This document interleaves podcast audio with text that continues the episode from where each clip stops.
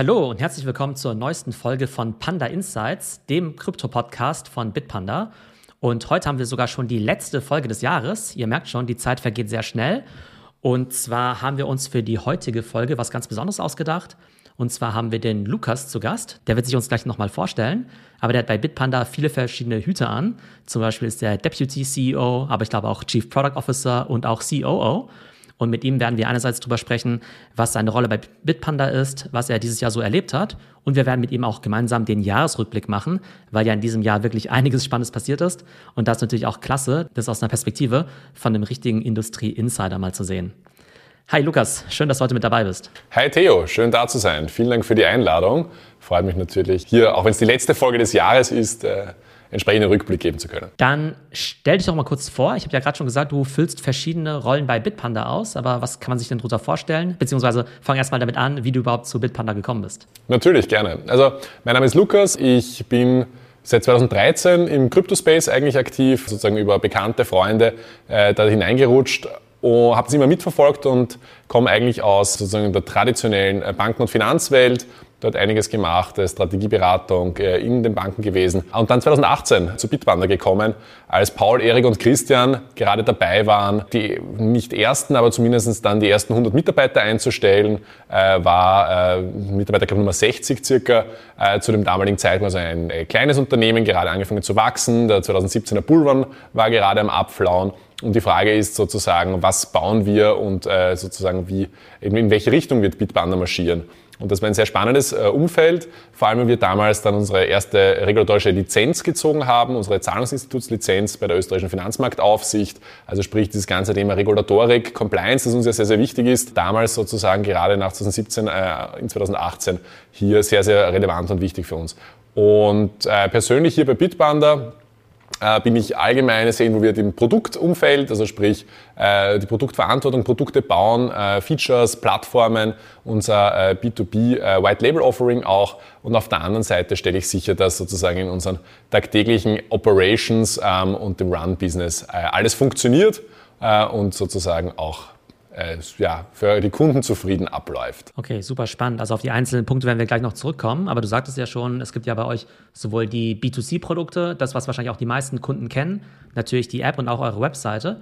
Aber ihr seid ja mittlerweile eben auch sehr äh, ja, eifrig daran, eben auch White-Label-Lösungen für andere Partner zu bauen. Und das war ja auch auf jeden Fall eines der Highlights dieses Jahr bei euch. Absolut. Ähm, wir haben eben gesehen, und ich glaube, das ist der Punkt, dass äh, unser Produkt, äh, unsere Plattform, die wir gebaut haben, für Privatkunden extrem spannend ist, äh, weil wir eine sehr einfache Einstiegshürde bieten, sehr sicher und reguliert sind natürlich und so Kunden eine sehr einfache Möglichkeit äh, geben, mal auszuprobieren, Bitcoin, Ethereum, Kryptowährungen, aber auch Aktien und ETFs in der äh, fraktionalisierten Form zu kaufen und zu verkaufen und haben gesehen, dass das auch bei anderen äh, Unternehmen, Fintechs, Neobanken, aber auch traditionellen Banken immer interessanter wird anzubieten. Unter anderem zum Beispiel N26, die ja mit äh, Bitpanda sozusagen das Crypto-Trading-Feature äh, äh, unlängst in Österreich gestartet haben und jetzt dann äh, im Rollout sind in, in ganz Europa. Genau, darüber werden wir gleich nochmal sprechen. Aber lass uns mal mit dem Jahresrückblick anfangen.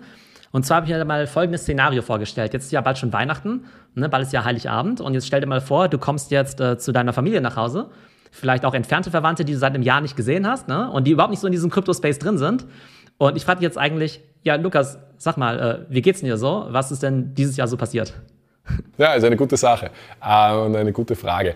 Äh, meine Antwort daraufhin wäre, grundsätzlich geht es mir gut, vielen Dank, äh, weil äh, wie so viele Jahre hier, aber vor allem dieses in, in der Industrie ein sehr spannendes Jahr, echter Rollercoaster, wenn man so möchte, ähm, liegt vor allem daran, dass basierend auf einigen makroökonomischen Krisen, also sozusagen dem äh, Russland-Ukraine-Krieg, äh, Supply Chain-Problemen ähm, aufgrund äh, noch den Nachwirkungen von Covid und, und Chinas Zero-Covid-Politik, halt einfach Europa, aber auch die USA natürlich einen starken Inflationsanstieg hatten und das natürlich auch die Finanzmärkte, also die Kryptoindustrie effektet hat. Und auf der anderen Seite hatten wir halt einige Effekte, die, die sicher in der Industrie sehr, sehr spezifisch waren, projekttechnisch. Aber das, glaube ich, ist ganz normal, wenn man in einem Space und in einer Industrie arbeitet, die Technologie, wo, die sozusagen sukzessive gebaut wird, wo man noch äh, im Early-Stage-Innovationsmodus, auch wenn es immer, immer mehr sozusagen Maturity bekommt, ähm, ist, dass es ganz normal ist, dass hier halt äh, sozusagen wo gehobelt äh, wird, da fallen Späne auch die ein oder anderen Projekte es einfach nicht machen. Ich meine, der FTX, glaube ich, eine sehr besondere Sache. Das ist eine, diese große US-amerikanische Börse, die sozusagen aufgrund eines Skandals, äh, dass sie Kundengelder am Ende des Tages hinterzogen haben, äh, jetzt äh, insolvent gegangen ist und in der Abwicklung ist. Äh, ja, aber auch das, diese Events hat man in der traditionellen Welt äh, davor schon gesehen. Und es zeigt halt eine Sache ganz klar, warum Regulierung und ein sicheres Level Playing Field hier für alle Beteiligten extrem wichtig ist. Also sprich, Regulierung und Sicherheit haben sicherlich in diesem Jahr für die Kryptoindustrie, aber auch allgemein äh, starken Zuwachs gewonnen und mehr Bedeutung am Ende des Tages. Jetzt ist es ja sicherlich so, dass vielleicht auch in dem Zuge von der FTX-Geschichte vielleicht auch Leute auf dich zugekommen sind und gefragt haben, hey, was, was muss ich denn von der ganzen Sache halten? Ist denn Krypto überhaupt sicher und so weiter? Ne? Und ich finde, das sind ja auch total legitime Fragen, gerade für Leute, die sich in dem Space jetzt eben nicht so auskennen, die vielleicht jetzt auch sich überlegen, ob sie überhaupt in dem Bereich aktiv werden sollen. Ähm, was, was sagst du in solchen Leuten? Ja, ähm, also da ist zum einen immer das Beispiel, wenn man es mit der traditionellen Welt vergleicht, äh, wie wählt man die Bank aus, wo das Konto liegt? Äh, auch extrem hier die wichtige Frage sich zu stellen, wie sicher ist denn eigentlich das Geld und die Assets, die ich bei einem Unternehmen, egal ob das die Kryptoindustrie ist oder irgendeine andere, äh, die mit Geld umgeht, äh, sozusagen, äh, die eine Frage, die man sich hier stellen muss. Und das Thema ist sicherlich für Krypto, dass Sicherheit davor lang nicht so stark wertgeschätzt wurde wie vielleicht Funktionalitäten oder die Möglichkeit, in gewisse Assets zu investieren, schon seit früh und plötzlich einfach an, an Wert stark, stark zugenommen hat. Also long story short, ich, jeder muss sich einfach die Frage stellen, glaubt er, dass sein Geld sicher ist bei der Website, der Online-Plattform, der Bank am Ende des Tages, wo man es parkt. Und wenn das Geld im Wert von Vermögenswerten und daher Kryptowährungen zum Beispiel sind, dann ist die Frage, ob bei der Kryptoplattform, bei der man ist, das sicher ist oder nicht. Ich glaube, es ist auch ein wichtiger Punkt, denn also natürlich hat es ähm, für ziemlich viel äh, ja, Chaos gesorgt und auch für viel Verunsicherung. Auf der anderen Seite gibt es ja auch Leute, die sagen, naja, also natürlich war das jetzt ein Skandal, aber der hatte jetzt nichts primär mit Krypto zu tun. Das hatte jetzt ja nichts primär mit Kryptowährungen zu tun, sondern das war im Prinzip halt jemand, der einfach ja, Gelder irgendwie, ne, irgendwie veruntreut hat, was natürlich auch in vielen anderen Bereichen eben leider passiert. Aber ich glaube, das ist eben auch wichtig, das in der ähm, sozusagen Bewertung auch nochmal mit zu berücksichtigen. Wenn wir jetzt nochmal über das Jahr nachdenken, ich weiß nicht gar nicht, wie wir vorgehen sollen, nach äh, Tops oder Flops oder irgendwie so chronologisch, aber wenn du vielleicht einfach an so ein, zwei ja, spannende Events einfach denkst, wenn du nochmal reflektierst, die einfach sowohl im Positiven wie vielleicht auch im Negativen für dich äh, ja, spannend waren. Was fällt dir als erstes ein? Ich glaube, es ist ganz, ganz wichtig zu verstehen, wenn man unabhängig von der Kryptoindustrie, von Events spricht, dieses Jahr in Q1 das Thema äh, Russland, Ukraine, die Abhängigkeit Europas von der billigen Energie und dadurch die stark getriebene Inflation und äh, Teuerungsrate am Ende des Tages, die uns alle hier als Gesellschaft in Europa einfach stark trifft. Äh, und das merken wir alle tagtäglich. Äh, und das betrifft auch und trifft natürlich auch Finanzmärkte und auch die Kryptowährungsmärkte. Äh, also das ist eine Sache, die, glaube ich, als allererstes zu erwähnen ist, war Q1. Q2 war Terra Luna, sehr kryptospezifisch, mit einem recht großen sozusagen Preisverfall, auch technologisch einem Ökosystem, auf dem eigentlich viel, viele Leute gesetzt haben. Ich habe es auch sehr, sehr interessiert verfolgt, schon über die letzten Jahre und war auch sehr spannend sozusagen zu sehen, wie etwas sehr adopted werden kann und dann eben auch entsprechend äh, zu Bruch geht. Äh, Q3 war dann gehend äh, ein erstens eher ruhigerer Sommer äh, und dann plötzlich landend in einer, Situation mit äh, dem Herbst, beziehungsweise dann vor allem Richtung Q4 FTX, aber natürlich auch viel Verunsicherheit am Weg, weil aus Terra Luna heraus schon sich äh, sozusagen hier einiges äh, ergeben hat. Zum Beispiel das Thema BlockFi, ähm, die ja natürlich hier auch äh, stark betroffen waren und so weiter. Also sprich, es ist eigentlich von Quartal zu Quartal immer etwas dazugekommen. Am Ende des Tages, wie gesagt, dafür, dass die Industrie, aber auch die Märkte sehr stark affected sind am Ende, also wirklich bei dem ganzen Jahr. Und wo wir heute stehen, glaube ich aber, dass der Ausblick grundsätzlich ein sehr positiver ist. Weil es ist eine natürliche Bereinigungswelle, die einfach Technologie und eine Industrie, die laufend wächst, äh, also Innovation betreibt, durchmachen muss manchmal bis zum gewissen Grad, um wirklich resilient und äh, langfristig erfolgreich auch zu werden. Ich glaube, natürlich schauen wir natürlich auch auf Preise und Märkte und so weiter, aber wir wissen natürlich, die sind immer volatil.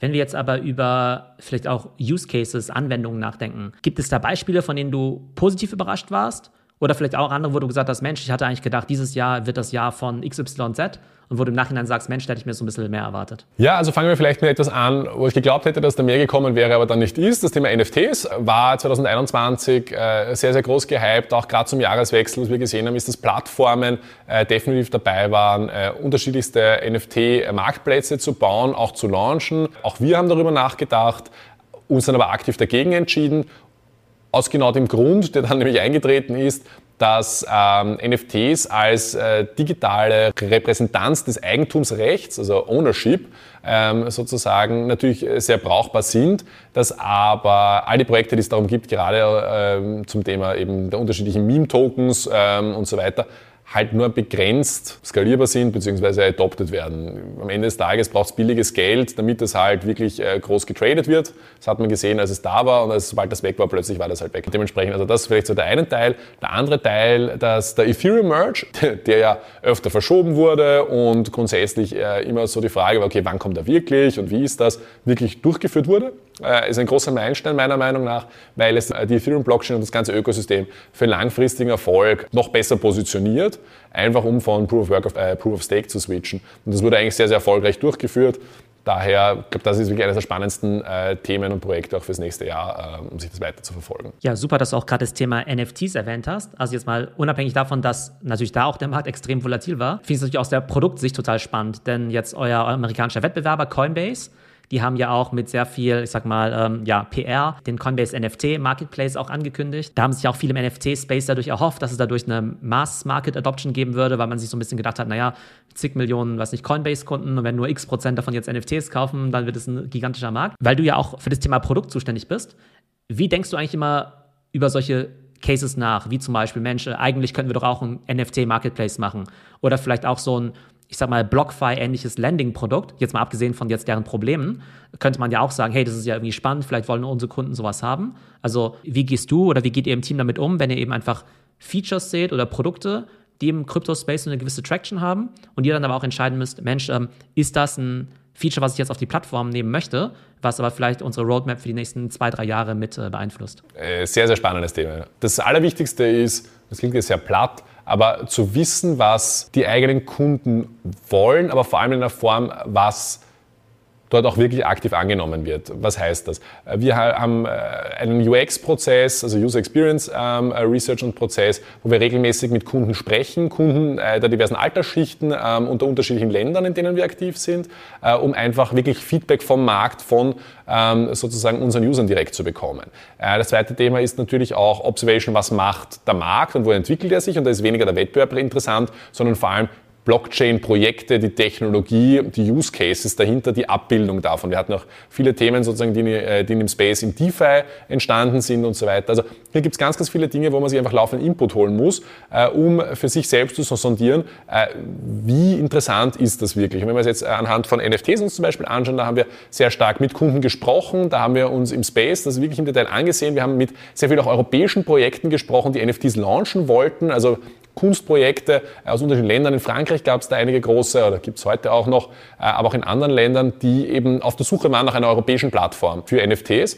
Und das war ein sehr interessanter Prozess zu sagen, okay, wie könnte man das abbilden? Weil das eine ist zu sagen, okay, wo ist der Need da und wo sehen wir Potenzial am Markt? Das andere wäre, wie würde man das dann bauen? Und da geht es bei uns mit der klare Prämisse, als allererstes immer Einfachheit, Simplizität äh, und Convenience auf der anderen Seite. Also wie können wir Dinge, die technisch Blockchain-basiert doch eher komplexer sind, gewisses technisches Know-how theoretisch erfordern und so weiter, abstrahieren. Das heißt, für einen privaten Kunden einfach verständlich machen, aber auch leicht zugänglich. Und das kombinieren mit Sicherheit und natürlich einem äh, komplexen europäischen regulatorischen Framework, wo es darum geht, lokale Rechte in den jeweiligen Ländern des Kunden, die äh, Rechtsgegebenheiten auch in den Ländern, wo wir sozusagen sitzen äh, und die Aufsichtsbehörden äh, haben, hier zu kombinieren, um am Ende des Tages halt dann wirklich ein Produkt zu haben, das einfach, äh, bequem, sicher und doch äh, sehr, sehr vertrauenswürdig ist. Das haben wir uns auch beim NFT-Themenfeld angeschaut, haben Konzeptstudien dazu gemacht. Äh, also ja, es gab auch das Konzept des Bitpanda NFT-Marktplatzes, haben uns aber dann am Ende des Tages dagegen entschieden, weil wir gesagt haben, du benötigst, um das erfolgreich zu machen, gute qualitative Projekte und nicht einfach nur Masse. Also es gibt auch einige andere Wettbewerber aus dem asiatischen Raum, die auch alle NFT-Marktplätze haben, die halt äh, sozusagen jedes Projekt, das es irgendwie gibt, darauf abbilden. Das ist aber nicht qualitativ für den Endkunden, weil was möchte man kaufen? Man möchte ja nicht jede Menge unterschiedliche NFTs äh, aller Arten äh, haben, von denen man vielleicht davon noch nie gehört hat, sondern man möchte die qualitativ hochwertigen oder die, die halt wirklich einen echten Use Case dahinter haben. Wo ich mir halt schon vorstellen kann, wenn jetzt zum Beispiel im Januar letzten Jahres man plötzlich sieht auf OpenSea 5 Milliarden Trading-Volumen, da kann ich mir irgendwie schon vorstellen, dass sich das äh, Management-Team bei euch vielleicht schon nochmal irgendwie äh, zu einer Zusatzsession trifft und nochmal ernsthaft über das Thema nachdenkt. Ja, absolut. Also, wie gesagt, wenn etwas maturiert, auf jeden Fall. Das Allerwichtigste ist, man muss ja nicht mehr genau wissen, woher kommen diese Volumina und was passiert da wirklich. Und da sind wir halt große Fans davon, sich zu überlegen, was ist der Real-World-Use-Case? Also, was ist da wirklich Langzeitwert dahinter? für einen Endkunden, für einen Privatkunden, aber auch für jeden anderen im Ökosystem. Also was ich persönlich da gerade ganz spannend finde, ist, dass wir ja gerade so einen Shift haben zu eher, ich sag mal, Corporate NFTs oder Branded NFTs. Das heißt, ich glaube, diese alte Welt, ich nenne sie schon alte Welt, ich glaube, so diese CryptoPunk Sport Ape Welt, das waren ja einfach wahnsinnig teure Collectibles, meistens eben auch Ethereum basiert, natürlich auch als Spekulationsobjekte irgendwo, denn niemand kauft jetzt irgendwie den äh, Board Ape für eine halbe Million nur für die Utility, ne? sondern natürlich irgendwie auch aus Spekulation. Und spannend finde ich jetzt eben zum Beispiel, wie viele von diesen Branded NFTs, wie jetzt zum Beispiel von Starbucks oder von Nike, eben auch auf der Polygon-Plattform gelauncht werden ähm, die NFTs mehr oder weniger kostenlos rausgegeben werden, es ja eigentlich eher so Loyalty- oder Engagement-Tools sind. Und das finde ich halt irgendwie einerseits vom Approach von den großen Brands ganz spannend, aber dass sie eben auch sagen, hey, ähm, äh, weil das ja eher so ein Massengeschäft sein soll, setzen wir vielleicht dann doch eher auf Polygon, weil sich dadurch eben nochmal eine bessere Skalierung versprechen. Schauen wir doch jetzt mal auf Bitpanda. Was waren denn da für dich so die Highlights in den letzten zwölf Monaten? Gab es einige große Themen. Also natürlich, wir haben äh, neue Assetklassen gelauncht, äh, zum Beispiel Rohstoffe, also Commodities äh, Trading haben wir im Sommer enabled, aber aufgrund der Marktsituation, weil die interessant waren für den Kunden. Wir haben äh, viele unterschiedliche Kryptoprojekte auf die Plattform äh, weitergenommen. Wir haben endlich Staking auf der Plattform gelauncht, äh, war natürlich längst überfällig. Wir haben im White-Label-Umfeld äh, sehr erfolgreich äh, die ersten Partnerschaften live gebracht, also Lydia in Frankreich, N26 äh, in ganz Europa, ähm, noch zwei andere Neobanken und natürlich, was auch sehr, sehr wichtig war, ist unser regulatorischer Schwerpunkt, wo wir auch heuer mehrere Lizenzen, wie zum Beispiel eine E-Geld-Lizenz in Österreich ähm, oder eben die BaFin-Lizenz äh, sozusagen unlängst im November in Deutschland ziehen konnten äh, für unser Kryptogeschäft. Lass uns mal kurz über das Thema White Label Partnerschaften sprechen. Wie kann ich mir das vorstellen? Also nehmen wir an, ich bin jetzt eben so eine ähm, ja, Neobank und möchte jetzt eben meinen Kunden eben auch ähm, den Kauf von Krypto ermöglichen, eben von Bitcoin und Ethereum zum Beispiel, und mache das jetzt eben über eure Plattform. Wie ist das vom Business Model? Gibt es dann einfach einen Revenue Share von den Trading Fees oder ist es eher so ein Software as a Service, dass die einfach die Technologie von euch kaufen und dafür im Monat eben X bezahlen? Wie kann ich mir das vorstellen? Kurze Antwort, es gibt beides, liegt am Ende des Tages aber vor allem sozusagen an dir und deinem Geschäftsmodell. Was wir machen ist, wir bieten eine, eine All-in-One-Solution für jeden, der sozusagen Kryptowährungshandel auf seiner Plattform anbieten möchte. Es können natürlich Fintechs sein, es können traditionelle Banken sein, es können auch Online-Plattformen sein, die heute vielleicht noch gar nichts äh, mit äh, Geldveranlagung oder äh, sozusagen äh, Finance zu tun haben. Jetzt war eines eurer wichtigsten Projekte in diesem Jahr ja auch das Thema BaFin-Lizenz ich glaube, die meisten Zuhörer können sich darunter nicht so wirklich was vorstellen, weil die wahrscheinlich denken, ja, okay, da, weiß nicht, fülle ich halt irgendwo so ein paar Formulare aus und die äh, BaFin schaut mal, dass bei uns alles mit rechten Dingen zugeht. Aber das war ja bei euch schon ein mehrmonatiger, extrem komplexer Prozess. Kannst du es vielleicht einfach in so ein paar Sätzen darstellen, was so dahinter steckt und was vielleicht auch die Bedeutung für euch ist? Natürlich ist allgemein das Thema, was ist eine regulatorische Lizenz, wie kommt man dazu, immer ein sehr abstraktes Ding. Und auch ich muss zugeben, bis äh, wir unsere erste Lizenz 2018 damals gezogen haben, äh, habe auch ich davor noch nie selbst an einem Antrag und in diesem Prozess mitgearbeitet, daher immer spannend, äh, so etwas durchzumachen. Am Ende des Tages ist es sehr viel äh, Dokumentation und Erklärung, wie man arbeitet, äh, wie man Dinge tut, wie man zum Beispiel Bitcoin kaufen wirklich ermöglicht, was die Prozesse dahinter sind, wie das Risiko gemanagt wird, aber auch wie man sozusagen Kundenkontakt hat und Kundenprozesse hat, dokumentiert, heißt niederschreibt in einem Google-Dokument in unserem Fall ähm, und dann entsprechend äh, dann aufbereitet und mit den Aufsichten das einreicht und dann diskutiert. Weil eine Aufsicht hat ja nicht nur ein Gesetz, wo sozusagen eine BaFin dann durchgeht und sagt, okay, ist Dokument 1 da, ist Dokument 2 da, ist Dokument 3 da, sondern es geht ja darum, wie wird es gemacht. Und dann spricht das denen vom Aufsichtsstandard sie ist die Aufsicht zufrieden mit, wie man mit Risiko umgeht, wie man einen Kunden eben wieder identifiziert. Wir müssen ja alle Kunden auf unserer Plattform entsprechend einmal mit einem Video onboarden, wo wir Fragen fragen, wo der Kunde diese beantworten muss und sich selbst sozusagen dabei filmt. Genau das sind die Prozesse, die um eben den Gesetzen, die es gibt, äh, gerade in Europa, um äh, Konsumentenschutz zum Beispiel sicherzustellen, äh, auch erfüllt werden müssen. Was ich aber finde, ist, dass für die Konsumenten, für die Anleger, das noch relativ intransparent ist, was jetzt eigentlich eine seriöse Plattform ist und welche nicht, ne? Oder was, hier jetzt eine Lizenz hat. Ich muss ja leider auch aus dem privaten Umfeld sprechen. Und zwar ist da kürzlich auch jemand aus meinem Bekanntenkreis irgendwie äh, na, einer ziemlich äh, fiesen Plattform quasi auf den Leim gegangen. Und ich finde, das Problem ist ja, es gibt ja kein objektives Gütesiegel, sowas wie, naja, Stiftung Warentest oder sowas, wo du jetzt quasi auf die Webseite gehen kannst und sagen kannst, okay, das ist jetzt irgendwie eine Plattform, die irgendwo offiziell ist, die eine Lizenz hat, die eben auch reguliert ist. Ist sowas angedacht oder an welchen Kriterien kann sich denn so ein Investor orientieren? Ist ein sehr valider Punkt. Der, normalerweise oder zumindest in der Vergangenheit, also bevor das Internet da war, war es ja einfach, da konnte man über die Straße gehen, da hat man die Bankfiliale äh, gehabt in der Form. Zwangsläufig war die dort nur, wenn äh, sozusagen der Staat es auch zugelassen hat und die Aufsichtsbehörden, weil sonst würde die Polizei kommen und den Laden schließen. Das war viel einfacher einfacher sicherlich, das zu identifizieren. Online ist das natürlich schwieriger, heißt aber, dass der Kunde am Ende des Tages sich damit selbst auseinandersetzen muss, bis zu einem gewissen Grad. Also sprich, äh, die Mündigkeit äh, von uns allen ist halt einfach wichtig, äh, um zu sagen, okay, gut, zum einen, zu welcher Plattform gehe ich, sich im Internet ein bisschen damit auseinanderzusetzen, zu recherchieren. Wir suchen ja auch für, wenn man zum Beispiel irgendein Produkt kaufen möchte, wenn ich den neuen Fernseher, dann recherchiert man meistens auch, fragt entweder Freunde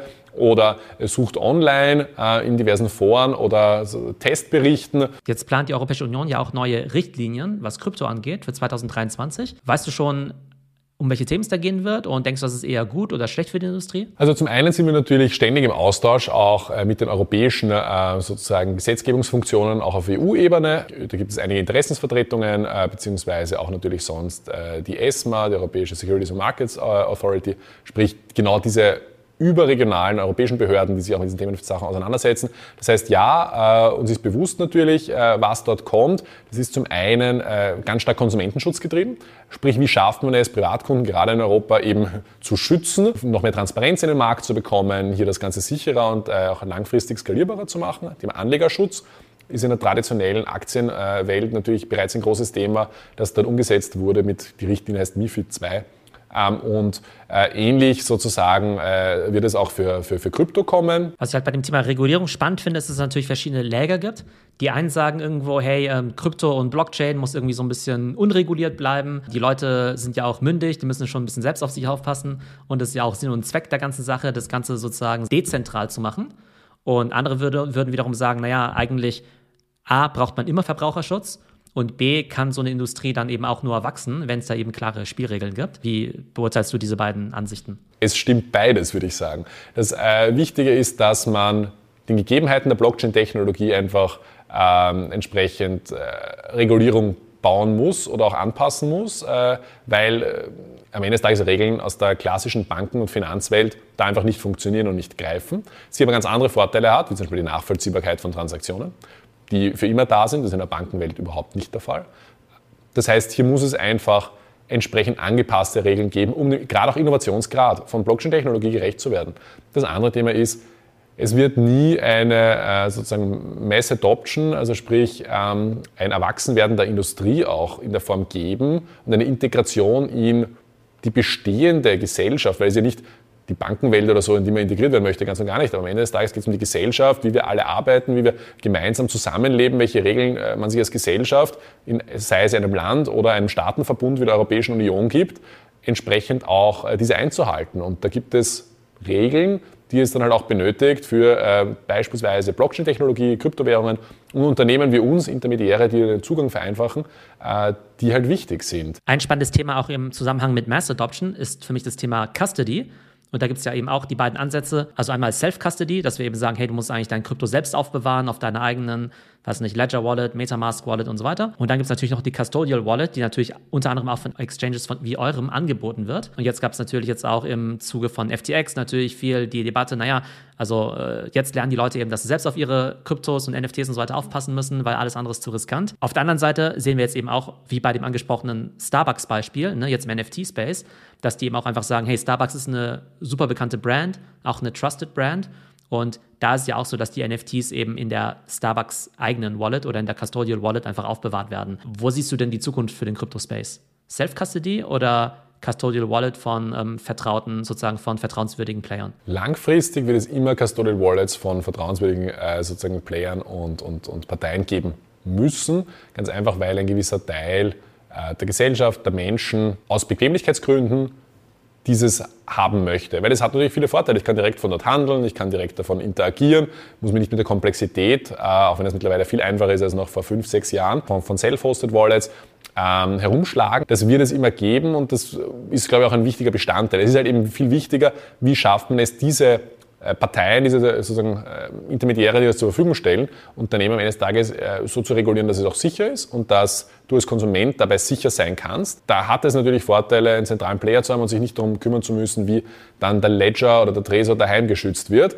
Auf der anderen Seite, und ich glaube, das ist ganz wichtig, weil das ist auch eines unserer Credos, wir ermöglichen es jedem Kunden, der es selbst halten möchte, auch selbst zu halten, indem man äh, den Großteil der Assets natürlich auch äh, sozusagen auszahlen kann auf seine Self-Hosted Wallets, wenn man dann wieder interagieren möchte, wieder einzahlen kann, um es zu verkaufen oder zu tauschen etwas oder äh, so eine Smart Contract Funktionalität auch auszuführen. Also ich glaube auch, dass es wahrscheinlich da immer beide Lager geben wird. Ich finde es aber halt auch wieder nur da spannend, dass, also klar, auf der einen Seite für die Self-Custody-Menschen hast du natürlich Wallets, die halt immer einfacher sind vom User-Interface her. Aber auf der anderen Seite glaube ich, dass gerade wenn das Thema mal wirklich groß werden soll, auch Mainstream gehen wird, dass dann, ähm, ja, letztendlich ich glaube, die Institutionen, die das eben anbieten, einfach natürlich äh, A, sich gut verhalten müssen und B, glaube ich, auch einfach ein großes Vertrauen genießen bei den Endkunden, die aber natürlich trotzdem in jedem Fall natürlich äh, Research machen sollten, wie das Ganze funktioniert. Also ich glaube, auch wenn du selbst jetzt äh, Starbucks wahrscheinlich schon vertraust, dass sie dir jetzt nicht deine äh, NFTs irgendwie klauen oder sowas, wäre es natürlich ganz gut, wenn man da eben weiß, was da im Background dann eben auch passiert. Lass uns mal auf das Thema Community und auch die Investoren und Investorinnen gehen. Ich finde es ja immer der, auch der Unterschied. Ne? Es gibt ja einerseits quasi den, den Bärenmarkt, ne, wo es ja tendenziell die ganze Zeit runtergeht. Und dann gibt es ja auch den Winter, wo erstmal relativ wenig passiert, ne? wo es halt erstmal eine große Seitwärtsbewegung geht. Und ich habe eigentlich so den Eindruck, dass wir eigentlich in den letzten Monaten eher so diese Seitwärtsbewegung haben. Ne? Also ich glaube, die große Korrektur war ja, glaube ich, eher im Sommer, direkt nach Terra Luna. Und ich finde jetzt so in den letzten Monaten ist relativ wenig passiert.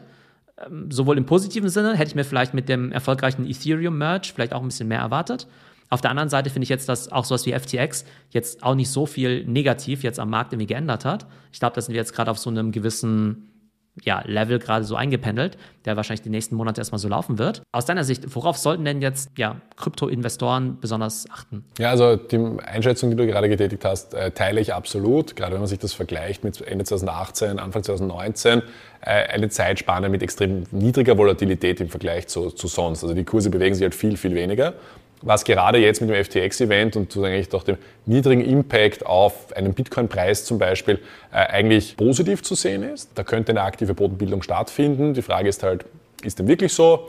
Werden wir in 2023 sehen, weil es äh, ganz, ganz viele eher makroökonomische Effekte sind, die, die das Ganze beeinflussen werden. Der Markt wird natürlich, also krypto-industrieseitig größer, aber beginnt auch sich den äh, eher bestehenden Verhaltensweisen wenn man so möchte, von, von Finanzmärkten leicht anzupassen. Also natürlich hat noch immer seine Eigenheiten und äh, normalerweise viel Volatilität, aber das ist eine sehr spannende Sache. Jetzt vielleicht auch aus äh, Anlegersicht. Ähm, wir haben ja in den letzten Folgen von unseren Panda Insights ja auch über verschiedene Anlagestrategien gesprochen, aber wir haben ja über sowas wie ähm, Dollar Cost Averaging gesprochen oder eben auch die Möglichkeit, in Krypto-Indizes zu investieren, dass ich eben sagen kann, hey, irgendwie finde ich Smart Contracts total spannend, möchte aber jetzt nicht irgendwie alles auf die eine, was nicht Karte setzen, nur Ethereum, sondern möchte mich vielleicht in die Top 5 Smart Contract Blockchains irgendwo einkaufen. Was mich jetzt vielleicht auch aus Produktsicht interessiert, ne? du auch als äh, so Produktverantwortlicher, wie nutzen eigentlich eure Kunden die Plattform. Ne? Also klar kann man das jetzt nicht pauschalisieren, aber ich frage mich halt immer, so der typische Kunde, ist es halt einfach der Mensch, der ja sagt, okay, hier liegen bei mir jetzt 5000 Euro rum ich finde, jetzt ist gerade ein guter Zeitpunkt, das, äh, um Bitcoin zu kaufen, weil ich finde, es ist jetzt gerade billig. Also kaufe ich jetzt irgendwie für 5000 Euro diese Bitcoin. Oder machen die dann irgendwie schon so Dollars Cost Averaging oder kaufen die auch so diese Indizes? Wie könntest du es beschreiben? Gibt es da bestimmte Verteilungen, wo du sagen könntest, okay, so verhalten sich die Leute im Schnitt? Es gibt nicht den einen Kunden. Ich glaube, das ist mal äh, vorab das Allerwichtigste zu verstehen. Ähm, wir nennen es immer Personas. Am Ende des Tages sind es, sind, sind es Archetypen, also sprich Beispielkunden, die die jeweilige Kundengruppe repräsentieren. Und wir haben äh, Kunden aller Altersschichten. Also äh, unsere Kunden sind nicht äh, wie manche sonst äh, langläufig immer glauben, äh, junge Menschen zwischen 18 und 25, sondern das ist quer durch die gesamte Gesellschaft. Das heißt, es sind Kunden, die äh, zwischen 18 Jahren äh, und 70 Jahren sind. Es sind auch viele ältere Personen dabei. Und warum ist das so? Weil egal in welcher Altersgruppe man ist, äh, immer das Interesse da ist, sicherlich äh, nicht nur neue Technologien, sondern auch äh, gerade neue, neue Assetklassen äh, zu entdecken, wenn es darum geht, hey, wie kann man Geld veranlagen, wie kann man sehr leicht in etwas investieren und wie kann man an diesem starken Innovationsgrad von Blockchain mitpartizipieren. Es gibt definitiv den Fall, dass Personen 5.000 oder 10.000 Euro einzahlen und einfach Bitcoin kaufen und halten und das auf, auf, auf einen längeren Zeitraum, also Hodler sozusagen als Strategie wählen, unabhängig von der aktuellen Marktsituation. Sparpläne ist ein großes Thema bei uns, also das wird wirklich sehr aktiv genutzt, um hier in Einzelassets, aber interessanterweise auch in zum Beispiel Kryptoindizes äh, aktiv zu investieren und regelmäßig. Deswegen äh, bieten wir mittlerweile auch keine Gebühren mehr an. Also sprich ist es komplett kostenlos, wenn man über einen Sparplan in Indizes investiert. Und was man natürlich auch sieht, sind Personen, die eigentlich sehr aktiv sind, also die einzahlen, die ein paar Kryptoassets kaufen und streuen, die dann, wenn die sich mal etwas bewegt haben, Gewinne mitnehmen mitnehmen, vielleicht in ein anderes Asset wechseln und hier sehr, sehr aktiv Kryptowährungsmärkte handeln, also von Coin zu Coin swappen mit unserem Swap-Feature äh, und hier sozusagen unterschiedliche Assets versuchen ähm, zu investieren, um halt auch äh, einen gewissen äh, ja, Wert zu generieren. Also in den Archetypen wäre das eben jemand, der sehr passiv, langfristig investiert, jemand, der einmal kauft und hält und dann vielleicht nachkauft hin und wieder, wann immer äh, sie oder er persönlich der Meinung ist, es passt äh, sehr gut. Und jemand, der sehr, der, der aktiv ist eigentlich und der sehr gerne nebenbei, weil er mit Freunden darüber spricht, dann gibt es dieses coole neue Projekt oder den neuen Coin äh, oder einen Fan-Token beispielsweise und dann aktiv dort hinein investiert, äh, weil er daran glaubt an dieses Projekt. Ja. Jetzt hast du ja schon gesagt, dass rein altersmäßig sich das schon ganz stark verteilt, also dass jetzt gar nicht unbedingt so jung ist, wie man es vielleicht immer denkt. Gefühlt ist das Thema Krypto aber noch relativ männlich. Würdest du das bestätigen und woran liegt das aus deiner Sicht? Und was ne, könnte man vielleicht auch daran ändern? Also erstens, ja, sehen auch wir in den Zahlen, äh, dass die Mehrheit äh, männlich ist und, und, und, weniger weiblich. Aber wir sehen auch den Trend, dass sich das in den letzten Jahren äh, interessanterweise jetzt nicht ändert in, in der kompletten Mehrheitsverteilung, aber der Anteil an Frauen sukzessive zunimmt. Meine Erklärung, unsere Erklärung, aber auch sicherlich eine, die, die, die man wissenschaftlich sehr stark belegen kann, ist, dass sich mit neuen Technologien und Technik auseinandersetzen, kann man jetzt sagen, leider, aber zumindest in unserer Gesellschaft so ist, dass das eher Männer sind als Frauen. Zweitens, ähm, riskanter Geld veranlagen, sprich ein höheres Risikoprofil wählen äh, in einer Investmentstrategie, sprich eine sehr volatile Asset-Klasse wie Krypto zu kaufen, äh, auch rein statistisch äh, öfter Männer sind. Das heißt, hier kommen zwei Faktoren zusammen, sich quasi früh mit Technologie und Technik auseinandersetzen, auf der anderen Seite äh, auch mal Risiko nehmen, wenn man so möchte, oder höheres Risiko, ähm, sind beides Attribute, die äh, grundsätzlich statistisch äh, wissenschaftlich eher männlich äh, sozusagen in der Mehrheit sind. Und wenn die zusammenkommen, führt das einfach zu einem Überhang. Was ich jetzt nochmal ganz spannend finde, auch vom Kundenprofil, aber auch von der Psychologie her. Du hast ja erwähnt, also Volatilität und hohe Risikoklasse. Das ist natürlich einfach Teil der Kryptowelt. Und was ich mich halt frage, ist, wie viele Anleger, also sozusagen das halt auch ganz, ganz, ganz genau wissen und dementsprechend auch relativ gelassen sind. Das heißt, wenn es eben volatil ist, dann haben sie auch keine schlaflosen Nächte, weil sie halt sagen, ja, okay, gehört irgendwie mit dazu. Beziehungsweise auch wenn es halt mal runtergeht, dann sagen sie ja, okay, gut, ich wusste ja ein Stück weit, worauf ich mich eingelassen habe, dass es jetzt eben kein, ja, keine äh, jetzt Immobilie oder sowas ist, ne? Oder kein äh, Festgeldkonto bei der Sparkasse oder so. Oder wie viele vielleicht dann irgendwie doch denken, das vielleicht dann ausblenden und sagen, einfach die FOMO kriegen und halt sagen, oh cool, äh, Bitcoin wird sich jetzt irgendwie verfünffachen, da muss jetzt irgendwie unbedingt rein. Wie siehst du das? Oder auch wenn du vielleicht auch mit, was ich mit Freunden oder so sprichst, vielleicht kurzer Exkurs bei mir. Ähm, wir haben ja auch viele Leute bei uns in der Krypto-Community und die sind alle erstaunlich gelassen. Also die wissen einfach, dass es halt irgendwie, dass es die Volatilität gibt und die sind eigentlich erstaunlich entspannt. Aber wie siehst du das jetzt vielleicht auch bei euren Kunden oder vielleicht auch bei deinen Bekannten? Um die Frage zu beantworten, würde ich einen Schritt ganz gern zurück machen, um zu sagen, warum gibt es Personen, die oder warum wir alle sozusagen hier äh, kaufen Kryptowährungen, investieren aktiv in diese Projekte und so weiter. Äh, zwei Gründe, ähm, die wir sehen, ganz klar. Zum einen die niedrige Eintrittsbarriere. Es ist halt sehr, sehr einfach, bereits ab einem Euro äh, anteilig äh, sozusagen eine Kryptowährung zu kaufen, äh, in Bitcoin zu investieren, im Vergleich zu traditionellen Assets. Und wenn ich eine Tesla-Aktie oder eine Amazon-Aktie kaufen will, die Komplexität und Eintrittsbarriere ist einfach höher. Das heißt, die Zugänglichkeit war ein massiver Faktor und ist es noch immer, um äh, Leute in den Space zu holen und das mal auszuprobieren. Das andere ist, genau die Volatilität. Also ich glaube, es ist viel weniger der Grund, äh, und das, das, haben wir auch in der Vergangenheit gesehen, dass äh, Leute wie du und ich sagen, hey, äh, Krypto, Bitcoin ist ja super interessant, ich möchte da mitpartizipieren. Oh, aber die Volatilität ist zu hoch, das schreckt mich ab, sondern es ist ganz und gar das Gegenteil. Diese hohe Volatilität, it's part of the game. Ähm, und äh, da sozusagen mit, deswegen auch mit hineinzukommen, weil es eben super interessant ist, wenn sich, und, und auch mehr Spaß macht, ganz offen gesagt, äh, wenn sich die Dinge mal schneller hinauf oder auch schneller hinunter bewegen, ähm, weil viel mehr Dynamik in diesen Märkten ist. Also wir merken Sie auch selbst, die Dynamik ist nicht nur im Markt im Sinne von der Kursentwicklung, die Dynamik ist ja in der gesamten technologischen Innovation. Keiner hätte geglaubt, äh, was für Themen also wir heute haben vor einem Jahr. Ähm, und keiner hätte geglaubt, dass Themen wie Lending, die sehr, sehr groß geworden sind, jetzt sehr, sehr schnell auch wieder kleiner werden, aber natürlich langfristig trotzdem da sein werden. Das sind super interessante Dinge. Das heißt, um es in einem Satz zu beantworten, wegen der Volatilität bin ich überzeugt, dass äh, viele Leute in den Space kommen. Ich glaube, man setzt ja irgendwo auch auf Technologien und zwar klar will jeder natürlich mit seinem Investment Geld verdienen, aber ich glaube, gerade Leute, die technologisch sehr interessiert sind, die haben natürlich auch so gewisse, ich sag mal, Vorstellungen, was die Zukunft der Welt angeht oder sowas. Oder die sagen dann vielleicht irgendwie, NFTs sind die Zukunft oder DeFi ist die Zukunft oder sowas, ne? Und wenn du halt sowas glaubst, unabhängig davon, ob du jetzt recht hast oder nicht, dann möchtest du natürlich gerne, dass sich deine These auch inhaltlich bewahrheitet und idealerweise natürlich auch der Coin, in den du investiert hast, dass er natürlich auch hochgeht. Aber neben dem Kurse sollen hochgehen, glaube ich, wollen ja auch viele irgendwo sehen, okay, ähm, ich habe da eine Idee, ich habe mir das irgendwie so durchdacht und möchte natürlich auch gerne mitverfolgen, ob die Rechnung auch wirklich so aufgeht. Ich glaube, das ist irgendwie auch noch eine Komponente des Ganzen.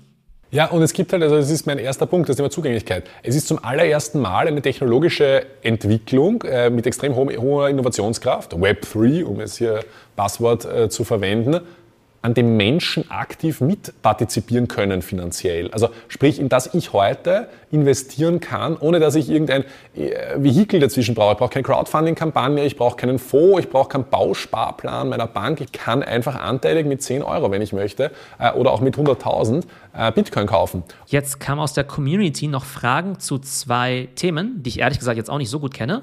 Und zwar einmal Pantos und Best. Ich glaube, viele von unseren Zuhörern kennen das vielleicht auch nicht. Wenn du vielleicht kurz erklären könntest, was es damit auf sich hat. Fangen wir mit Best an. Das ist der Bitpanda Ecosystem Token. Ähm, das ist unser Loyalty- und Engagement-Programm, wo wir als Bitpanda unseren Kunden etwas zurückgeben möchten. Die ganze Idee ist 2019 entstanden, aber immer mit der Überlegung, mit zum einen, wir bauen hier für private Leute einen sehr einfachen Weg mit der bitpanda.com Investing-Plattform, um zu investieren und äh, eben in Kryptoprojekte, so wie wir diskutiert hatten, aktiv mitzupartizipieren. Auf der anderen Seite, wie können Sie mit Bitpanda oder bei Bitpanda mitpartizipieren und der, an dem, was wir hier aufbauen. Und äh, diese Idee ist eben äh, der Best Token, ähm, um hier Kunden Benefits, Vorteile auf unserer Plattform und in der Nutzung dieser auch zu geben. Ähm, da haben wir über die letzten Jahre ein recht breites Spektrum aufgebaut, werden aber auch das sehr, sehr aktiv weiterverfolgen. Also vielleicht, um das richtig einzuordnen, also wenn du natürlich so ein äh Loyalty-Programm natürlich beschreibst, ne, da kommen mir natürlich viele Analogien so in den Kopf, ne, und ich will es nur richtig einsortieren. Also auf der einen Seite denke ich dann, okay, ist es jetzt einfach ein, ich sag mal, relativ traditionelles Loyalty-Programm, so wie, sag mal, Miles More? Ist es jetzt so ein Krypto-Token, so wie jetzt Binance ja zum Beispiel auch so diesen BNB-Token hat? Oder ist es vielleicht sogar in Richtung von dem, was wir vorhin mit Starbucks besprochen haben, dass du quasi eine Art Loyalty-Programm hast, aber es da eben auch eine Art von Krypto-Elementen gibt. Bei Starbucks sind es dann ja eben NFTs und quasi auch Punkte, die du sammelst. Also wo auf diesem Spektrum würdest du jetzt äh, best einordnen? Also eine Kombination aus allem drei. Was für einen Vorteil hätte oder hat äh, sozusagen für einen Kunden ein Token, der von Bitpanda kommt? Äh, wir betreiben keine eigene Blockchain-Infrastruktur. Das ist ja das, wo BNB sich stark hinentwickelt hat. Äh, wir kommen aus etwas anderem. Wir betreiben eine sehr, sehr einfache Investmentplattform, wo Kunden in äh, Assets, ähm, in Kryptowährungen, aber auch andere Assetklassen äh, an diese glauben, investieren können und mit denen auch interagieren können, zum Beispiel Staking-Funktionalitäten. Und uns ging es darum, wie können wir Kunden da mitpartizipieren lassen an dem, was wir bauen und auch Vorteile daraus geben. Das heißt, es ist zum einen ein äh, ähnlich dem Miles More Programm mit umso mehr Best ich besitze, umso mehr Vorteile sozusagen bekomme ich bei der Plattform. Das sind die Best VIP Levels. Da gibt es sozusagen ähm, je äh, Stufe immer mehr Vorteile und auch natürlich höhere, wir nennen es Rewards, also sprich, äh, es ist dann der Shift in Richtung Krypto-Token-Methodik, ähm, äh, wo es darum geht, wie kann ich dem Kunden am Ende des Tages eine, eine Art Cashback auszahlen, wenn er tradet. Also da bekommt er was zurück von der Plattform. Es gibt das Thema aber auch mit, wenn man unsere Karte verwendet, dass man niedrigere Gebühren hat, wenn man ein höheres VIP-Level ist. Ähm, man hat gewisse Vorteile ähm, auch bei äh, der ganzen restlichen Plattform, die man verwendet. Man bekommt äh, neue Funktionalitäten und Produkte viel früher ähm, zur Verfügung gestellt und kann diese auch ausprobieren. Also hier eigentlich ein breites Spektrum in einer Kombination aus einem sozusagen, wenn man so möchte, Loyalty-Programm aller Miles and More. Ich äh, collecte Punkte und äh, schalte dadurch Vorteile frei oder kann die dafür für etwas einsetzen. Aber auch Krypto, industriespezifische Tokenomics, wo es darum geht, Kunden einen Anreiz zu bieten, den Token äh, zu kaufen, zu halten, darauf äh, sozusagen Rewards zu earnen äh, und aktiv zu verwenden auf der Plattform. Das zu kombinieren ist etwas, das wir äh, seit 2019 aktiv machen äh, und sicher in Zukunft noch, äh, noch mal stärker weitermachen werden. Genau, und kommen wir jetzt noch zu Pantos. Pantos, äh, anderes Thema, Technologieprojekt. Äh, also wo Best sozusagen unser Loyalty-Programm ist, ist Pantos ein Technologieprojekt, das wir 2018 äh, gestartet haben. Und mein Ziel ist in 2022 äh, meiner Meinung nach noch stärker als damals in 2018 dass äh, man sich als Token-Issuer, also jemand, der einen, ein, als Projekt einen Token herausgeben möchte, ähm, nicht darauf verlassen kann oder auch nicht weiß, welche Blockchain-Technologie langfristig die richtige für einen ist, weil einfach diese noch sehr schnell wandelbar sind. Und wir haben heuer gesehen, haben wir darüber gesprochen, Terra Luna, wir haben jetzt gesehen das Thema Solana. Äh, es ist einfach schwierig für einen, selbst zu entscheiden, launche ich jetzt, wir haben auch gesagt, im Polygon-Ökosystem oder doch im Solana-Ökosystem äh, oder doch auf der Ethereum-Blockchain. Am Ende des Tages sollte es aber für mich nicht ein Problem sein, sondern sollte es unter Anführungszeichen wenig Relevanz haben. Und genau das äh, löst Pantos, nämlich dass es Blockchain-Interoperabilität, also die Transfer eines Tokens von einer Layer One Blockchain auf eine andere ermöglicht. Das heißt, ich kann einen Token von einer Ethereum Blockchain auf eine äh, Algorand Blockchain zum Beispiel transferieren aktiv. Und wir haben über die letzten vier Jahre sehr viel Zeit und Energie da hineingesteckt äh, und sind jetzt bei dem Punkt, dass wir mittlerweile im Testing äh, der gesamten äh, Technologie sind. Es war sehr viel Grundlagenforschung, wie gesagt, dieser äh, ganz, ganz neues Thema, wo es auch am Markt noch nicht so viele Projekte dazu gibt. Zum Abschluss jetzt noch der Ausblick aufs nächste Jahr, nachdem wir jetzt so viel mit dem Jahr 2022 beschäftigt haben. Ja, was erwartest du fürs nächste Jahr? Also einerseits vielleicht so von der ganzen Makrolage her, glaubst du, dass sich das irgendwann vielleicht in Q2, Q3 verbessern wird? Oder glaubst du, dass der Großteil von 2023 so ist wie unser aktuelles Q4? Und was steht vielleicht auch für Bitpanda auf der Roadmap? Also starten wir mit dem Markt. Äh, makroökonomisch gilt es, einige Dinge zu lösen, sprich äh, Energieknappheit in Europa äh, und den Supply hier sicherlich sicherzustellen, dass das im nächsten Winter ähm, anders aussieht oder leichter oder günstiger schon wird.